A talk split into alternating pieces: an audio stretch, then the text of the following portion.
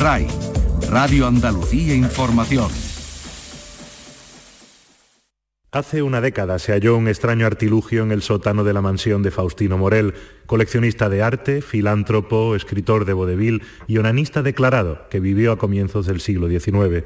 Se desconoce la fecha de construcción de dicho aparato, su fabricante, motivo e incluso función. El radioscopio. Hay mucha más ciencia de la que crees.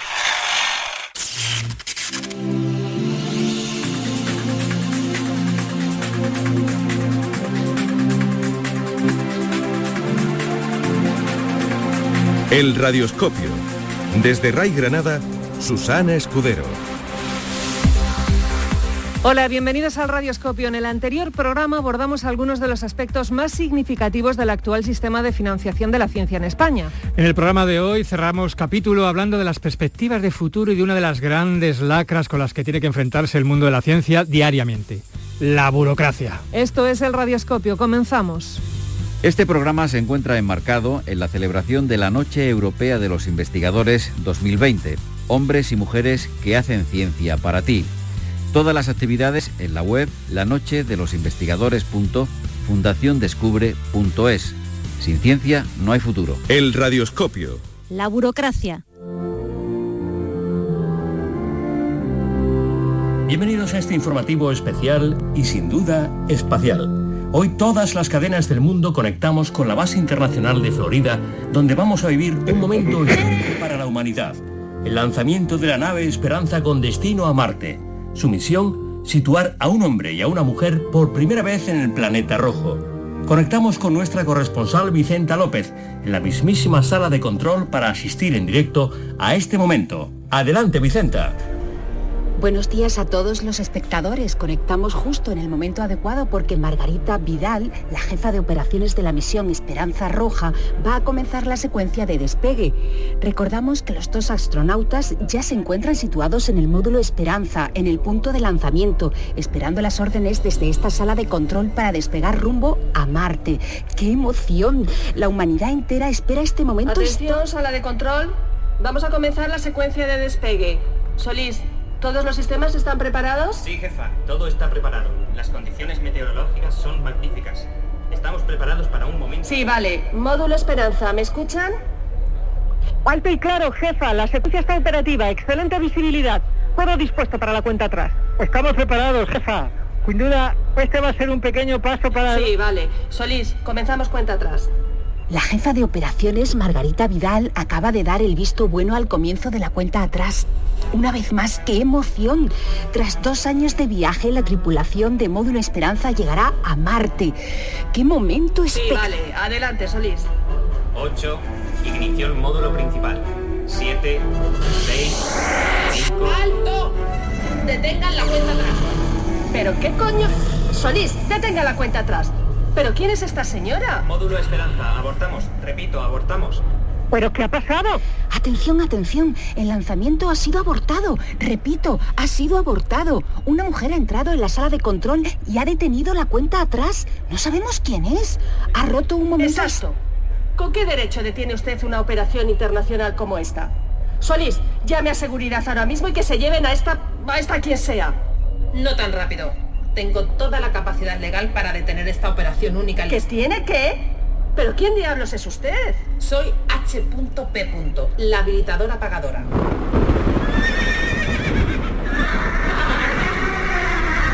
¡La habilitadora pagadora! ¡La habilitadora pagadora! La habilitadora pagadora es la responsable de dar el visto bueno a cualquier pago que se emita desde la administración. Es el espíritu, carne y alma de la ciencia pública. Su caballo se llama papeleo y espada. Burocracia. Su leyenda la precede. Muchos dudan incluso de su existencia. Desde Galileo hasta el último premio Nobel han sufrido el dolor de su espada. Cuenta la leyenda que no quiso pagar a Newton la manzana con la que se le ocurrió la teoría de la gravitación universal por no haber pedido el justificante de compra. Exacto. Y hablando de justificante de compra, supongo que estarán todos los de esta operación debidamente solicitados y cumplimentados, como mínimo tres meses antes de la fecha de vencimiento. ¿Cómo? Me lo tenía. ¿Y las facturas? Exijo ahora mismo las facturas de todos y cada uno de los sistemas de esta sala de control, incluido el del cohete y los trajes espaciales. Y no me vale en PDF, ¿eh? Todo en papel original y firmado de puño y letra. ¿Qué? Además, si el coste de toda esta operación ha sido de más de 3.000 euros, y sospecho que así ha sido, deben presentar tres presupuestos de proveedores independientes. Supongo que los tienen. ¿Tres presupuestos? Pero señora, esto es tecnología espacial de última generación diseñada y construida para ir a Marte. ¿Usted cree que íbamos a encontrar tres empresas capaces de desarrollar cohetes para ir a Marte? Eso mismo me dijeron los del Apolo 13. Y hablando de ir a Marte, es un transporte pagado por la administración pública, ¿verdad? Los tripulantes habrán rellenado el anexo 14A que les habilita para ello, ¿no? ¿Ha rellenado el anexo 14A? No. El de misiones interplanetarias. Se lo pueden descargar del intranet. Es una pequeña firma para el ser humano, pero un gran paso para la administración. Si van a pernoctar, necesito también el 14B, la factura del hotel y un justificante de estancia. ¿Hotel? ¿En Marte? Y cuidadito con el PAX. Por cierto, ¿el vehículo es propio? Señora, es un cohete construido para ir a Marte. Como si lo han construido para ir a Badajoz. Es vehículo de la administración. Necesito permiso de circulación y confío que habrán rellenado el combustible en los estacionamientos con los que tenemos acuerdo. Es una misión a Marte. ¡A Marte! Efectivamente, y por motivos de trabajo. Así que necesito un justificante firmado por el receptor en el lugar del destino. ¡Es Marte, joder! ¡Van a Marte! Y por eso mismo todo tiene que estar en regla. No pretenderá que le paguemos una escapadita de amor a estos dos tórtolos con el dinero de toda la humanidad, ¿verdad? Si es que hay mucho listo en el mundo de la ciencia. Bueno, Ale, cuando tengan todos estos documentos ya vamos viendo. Y ahora me tengo que ir, que debo auditar el lanzamiento de una vacuna para no sé qué virus. Un saludo a todos. Consternación en el equipo. La habilitadora pagadora ha detenido esta misión histórica. ¡Cállese! Solís, clausura la operación y ponte a buscar proveedores. Deberíamos haberlo hecho él en Max y SpaceX. Esto en la privada no ocurre. La burocracia.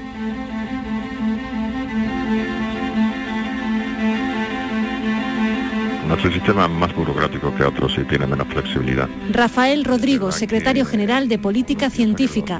Es verdad que en- uno piensa que los investigadores solo hacen investigación. En Estados Unidos un investigador principal eh, en una universidad pues dedica casi el 60-70% de su tiempo a gestión.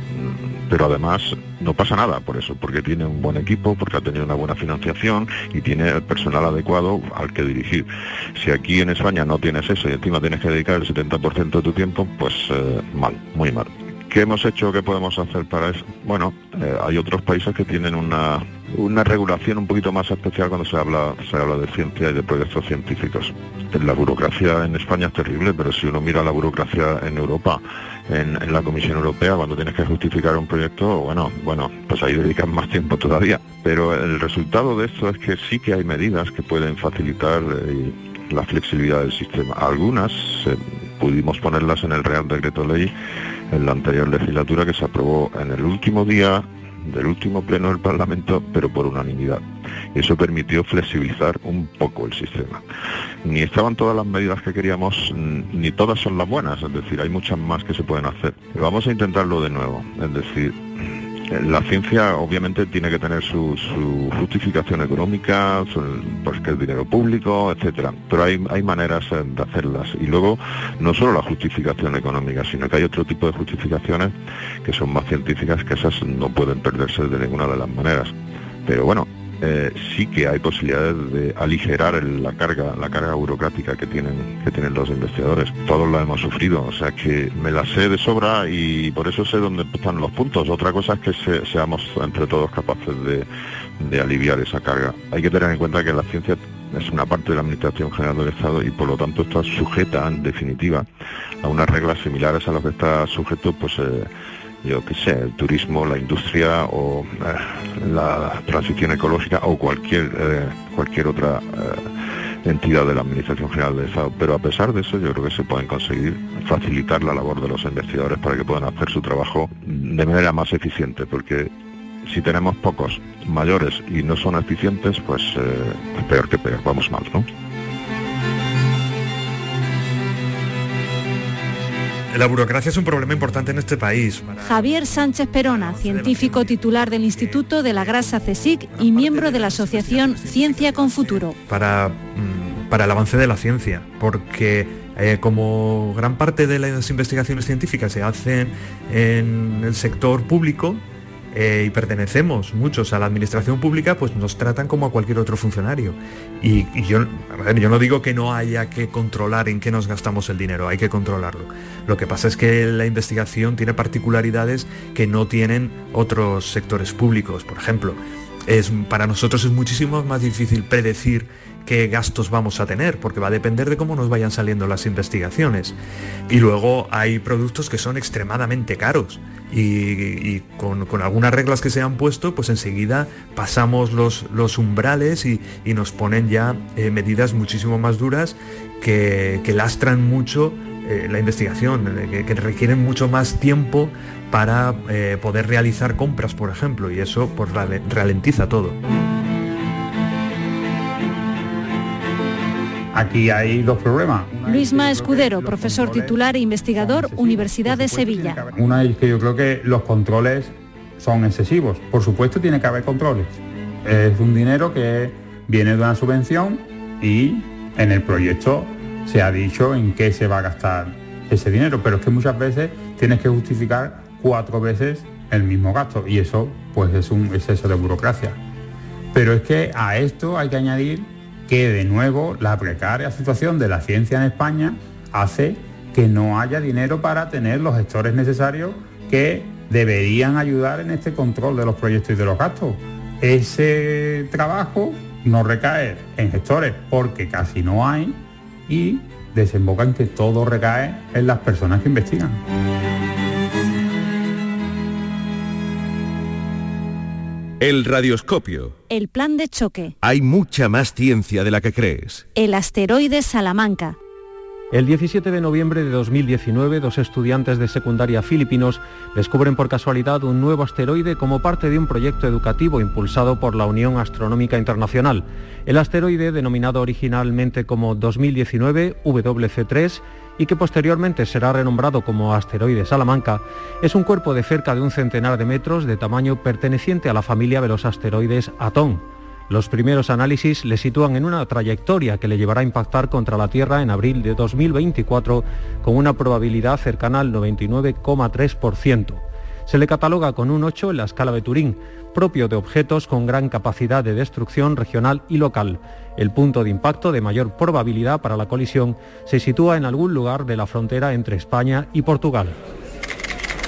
Rueda de prensa de la presidenta del Gobierno de España, Palacio de la Moncloa, 14 de marzo de 2020. Comparezco ante ustedes para dar cuenta de las noticias que recientemente se han filtrado a los medios de comunicación acerca de la posible, y digo posible, colisión de un objeto asteroidal procedente del cosmos lejano sobre suelo español.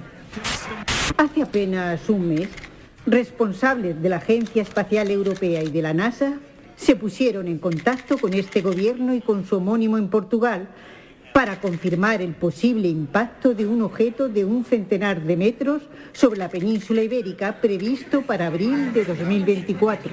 ¿Qué efectos tendrá el impacto? Aún es pronto para responder a esa pregunta. Son muchos los factores a tener en cuenta. La situación puede cambiar.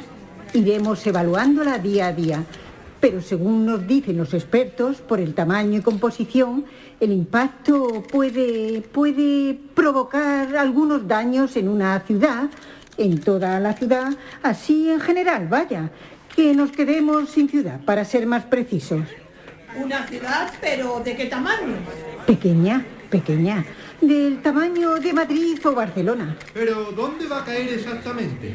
Aún es pronto para decirlo.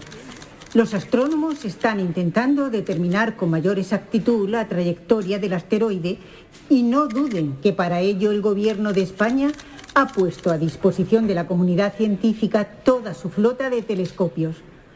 Parece que ahora mismo el punto de impacto está en algún lugar de la frontera entre España y Portugal. Y tengan por seguro que si finalmente la balanza cae del lado portugués, Nuestro gobierno va a estar apoyando al máximo a nuestros vecinos en este desgraciado acontecer. Pero, ¿y si cae en España? No adelantemos acontecimientos. No duden que este gobierno tomará todas y cada una de las medidas que sean necesarias. ¿Y cuáles son estas? De momento, hemos creado una comisión parlamentaria formada por los diferentes grupos políticos para el seguimiento de la situación. ¿Quiénes son los científicos de la comisión? No hay, pero el vicepresidente hizo un curso de planetario online. ¿Más preguntas? Usted ha dicho que está previsto que impacte en abril de 2024. ¿Cómo se va a preparar científicamente el gobierno de España? Como ustedes sabrán, este gobierno siempre ha apostado por la ciencia y la innovación. Por este motivo, hace unos meses desarrolló toda una estrategia de inversión en I más D más I para los próximos años. Así que estábamos preparados. La hemos revisado entera y desgraciadamente no recoge nada de colisiones de asteroides. Además de que solo llega hasta enero de 2024 y la colisión está prevista en abril de ese año. Pero no duden que el gobierno de España actuará llegado el momento. Pero llegado el momento poco habrá que hacer, ¿no? Por eso vamos a lanzar un plan de choque, perdón, con fondos europeos para en caso de que se confirme la caída en suelo español. ¿Una misión para desviar el asteroide? ¿Un sistema de defensa balístico para destruirlo? ¿Un escudo planetario protector? no, no, no, no. Fletaremos más de 10.000 autobuses para desalojar las poblaciones de Salamanca, Zamora y Medina del Campo. Y las moveremos a Teruel, Soria y Albacete, siempre de acuerdo con los respectivos presidentes, presidentas de las comunidades autónomas afectadas, como no podría ser de otra manera. De esta forma resolveremos dos problemas simultáneamente, la evacuación de la zona afectada y llenaremos la España vaciada. Crisis como esta suponen oportunidades. Para terminar, déjenme decirles que esta es sin duda una amenaza seria para la integridad de nuestro territorio, nunca mejor dicho. Pero juntos sabremos superarlo como no sea que movamos el planeta... y saldremos sin duda más fuertes. Muchas gracias. No hay más preguntas.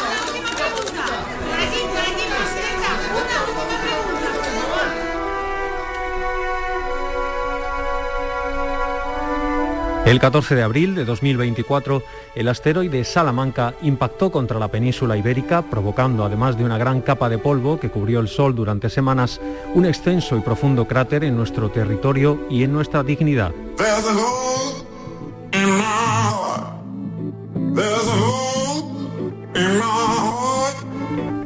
El plan de choque.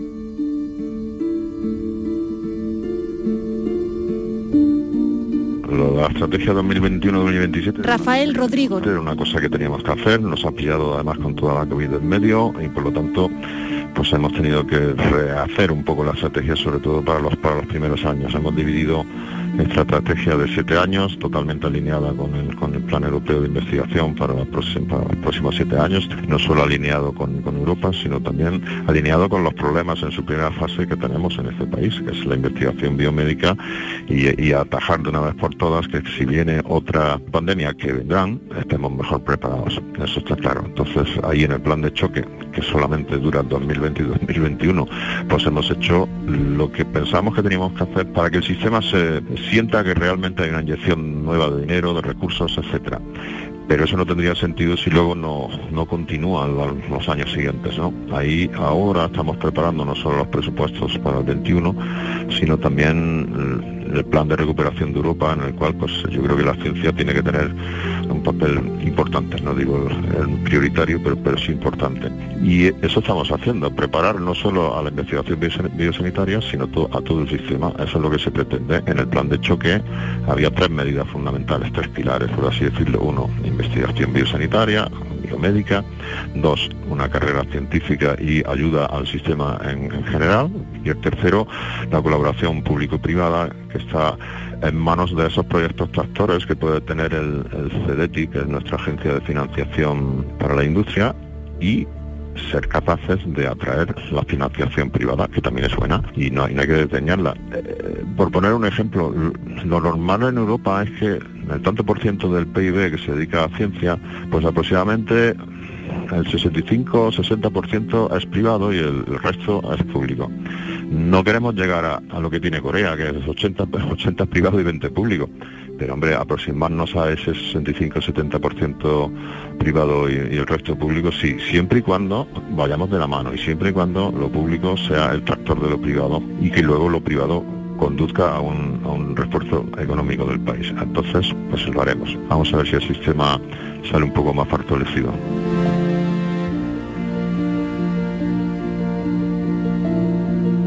Lo que ha sido anunciado como un plan de choque para, para la ciencia, Luisma Escudero. realmente, y esto no lo digo yo, esto lo, lo ha dicho mm, asociaciones de científicos y, y- y muchas personas que trabajan en ciencia públicamente, son migajas. Es un poco ridículo que en la situación en la que, ten- en la que estamos ahora mismo, que además está agravada por la enfermedad de- del- del- del COVID-19, se anuncia bombo y platillo una aportación a un presupuesto tan pequeña.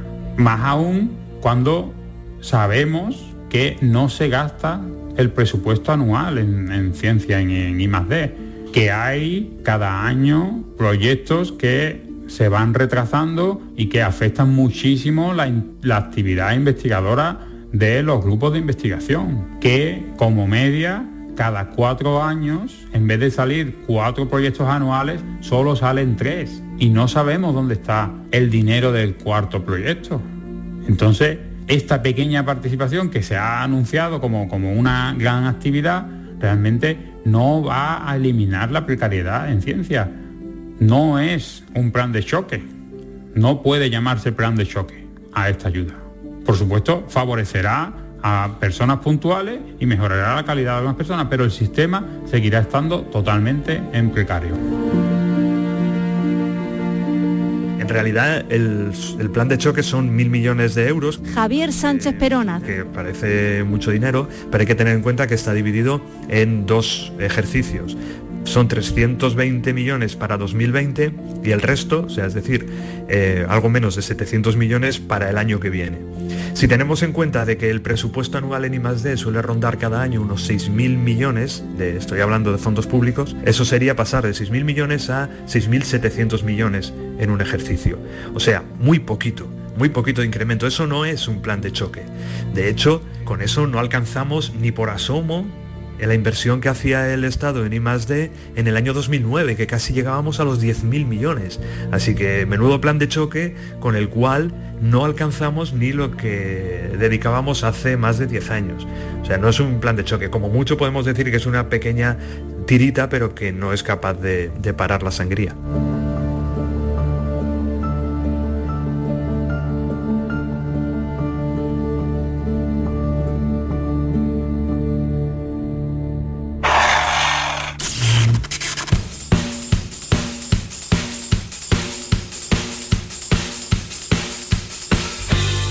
Nos vamos. Este programa ha sido posible gracias a la realización de sonido de José Miguel Álvarez. Y con las voces de María Alarcón, Eugenia Arres, Jesús García, Eva Martínez, Hermógenes Patón, Eloy Ontoria, Inmaculada Bueno, Olga Troyano, Pablo Vázquez, María Dolores López, Diego García y José Antonio Meca, que también los ha dirigido a todos. Hasta el programa que viene. Adiós. Este programa se encuentra enmarcado en la celebración de la Noche Europea de los Investigadores 2020. Hombres y mujeres que hacen ciencia para ti. Todas las actividades en la web lanochedelosinvestigadores.fundaciondescubre.es. Sin ciencia no hay futuro.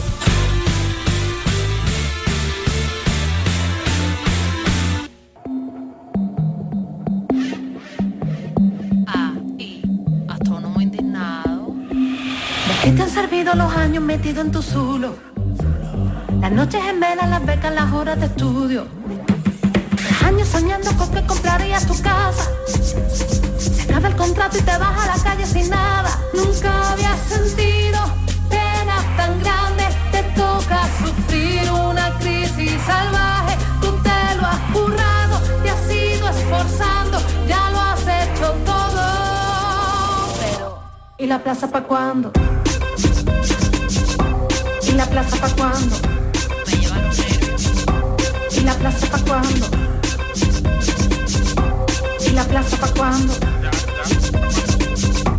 La ciencia no te quiere, la industria no te quiere, en el exilio no te quieren, no que no que no te quieren, nadie te quiere, es difícil vivir de la ciencia, vamos a tomar conciencia, así, así de paciencia, sigue así, papi estoy pa' ti, te dirá, qué carajo hago yo aquí, los contratos no salen del horno, son tan raros como un unicornio, no pierdas el enfoque, quizás pueda dar clase en un cole, aunque a ti no te mole, es lo que hay baby. Nunca había sentido penas tan grandes, te toca sufrir una crisis salvaje, tú te lo has currado, te has ido esforzando, ya lo has hecho todo. Pero, ¿y la plaza pa' cuándo?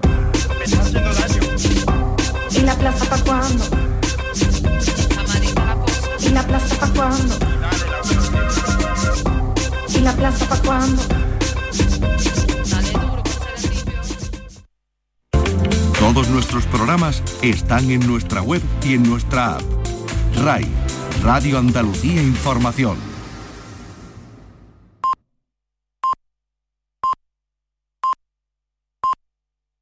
Cambio climático en RAI con Javier Bolaños.